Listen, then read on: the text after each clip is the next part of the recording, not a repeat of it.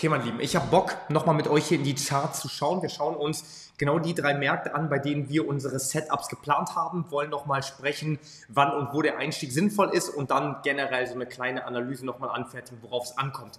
Der GBP kanadische Dollar hat jetzt genau das gemacht, was wir sehen wollten, nämlich wir haben hier unter den Tiefs, beziehungsweise an den Tiefs, haben wir jetzt die Liquidität eingesammelt. Und eine Sache sollte uns klar sein. Der Markt bewegt sich niemals einfach nur in so einer Kaskade nach oben, sondern der macht solche Geschichten, dass er hochgeht, dann eine kleine Struktur nach unten liefert, sich hier die Liquidität holt, ein höheres Tief bildet und dann nach oben geht. Also irgendwie solche Geschichten macht der Markt.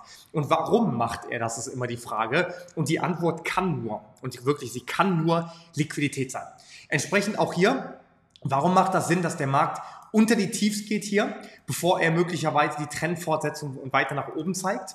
Aus dem einfachen Grund, weil wir, sobald der Markt nach unten kommt, sobald der Markt quasi, wir machen das jetzt hier mal in einer kleinen Abbildung nach rechts. Ja, das soll diese Struktur sein, die sich hier in das Hoch gebildet hat. Und wann immer der Markt nach unten fällt, kommen natürlich Fibonacci zum Einsatz, Trendlinien zum Einsatz und, und, und. Das bedeutet, Leute kaufen hier irgendwo in dem Bereich hier und hier und an dem Tief. Und was machen Kaufpositionen? Die werden durch im besten Fall Stop-Loss, die dann Verkaufspositionen darstellen, an vorherigen Tiefpunkten gesichert. Und wenn du hier gekauft hast und hier einen Stop-Loss liegen hast, dann ist ein Stop-Loss eine Verkaufsorder. Und wenn deine Verkaufsorder getriggert wird, bedeutet das, dass jemand anderes an dem Preis kaufen kann. Das bedeutet also, wenn große Positionen untergebracht werden sollen, dann muss der Markt sich immer wieder an diesen Retailer-Positionen, immer wieder an diesen Tiefs orientieren, Liquidität aufsaugen, damit hier Kaufpositionen reinkommen, damit sich die neue Bewegung nach oben lohnt und überhaupt erst vonstatten geht.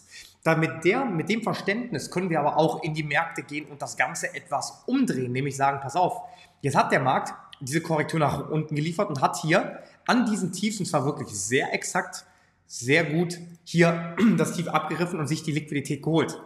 Es hat sich der Markt in dem Bereich, den wir jetzt hier mal markieren, in diesem Bereich hat sich der Markt jetzt die Liquidität verschafft. Bedeutet also, es sollte ein Outcome, es sollte ein Ergebnis am Ende rauskommen, wenn die Kaufkraft wirklich real ist und dazu in die Märkte gekommen ist, um höhere Hochs zu forcieren. Nämlich der Markt sollte jetzt einen deutlichen Impuls nach oben bringen.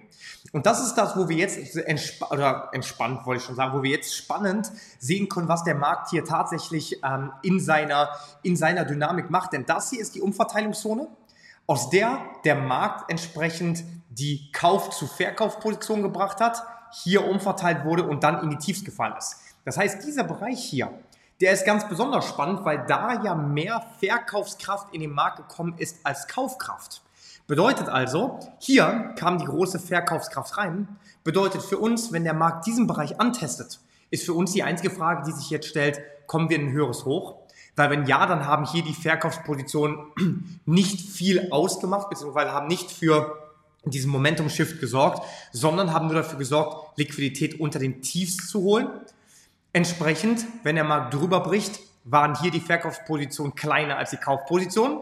Dementsprechend zieht der Markt weiter nach oben und neue Hochs werden realistisch. Wenn der Markt aber in diesem Bereich hier die Ablehnung bekommt, und zwar ist es deswegen sehr spannend, weil der Markt sich an den Tiefs sehr die Liquidität geholt hat. Das heißt also, er nimmt die Kaufkraft unter den Tiefs mit, etabliert die Kaufposition und jetzt ist die einzige Frage, die sich stellt, schafft es der Markt denn auch dann jetzt schlussendlich durchzuziehen? Schafft es der Markt da jetzt durchzukommen? Und wenn er es nicht schafft, dann hat sich hier ein sehr, sehr großer Verkaufsblock gebildet. Eine Angebotszone, ja, eine Supply Zone, die dazu führen sollte, ja, könnte, sollte, dass wir eine Abwärtsstruktur bekommen. In diesem Sinne können wir sehr, sehr gut verstehen und interpretieren, was das Spiel aus Liquidität und Struktur im Zusammenhang macht.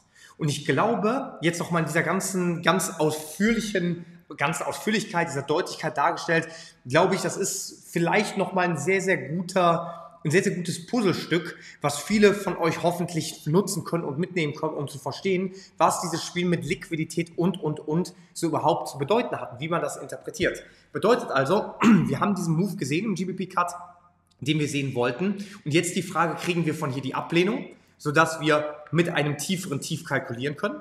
Oder kriegen wir hier keine Ablehnung, sondern eine Konsolidierung und dann erwarten wir einen weiteren Aufwärtstrend. So viel dazu. Springen wir mal in den DAX. Da hatten wir Short-Potenzial gesehen. Hier haben wir es, hier oben, da hatten wir drüber gesprochen. Das hat sich auch gezeigt. Ich halte weiterhin den DAX für ein sehr, sehr spannendes Phänomen, dass wir hier weiter nach unten kommen. Gleiches Spiel. Wir haben aus diesem Tief das höchste Hoch gebildet. Das hier ist die Umverteilungszone. Das heißt, dieser Bereich ist für uns spannend, wenn wir einen Retest bekommen.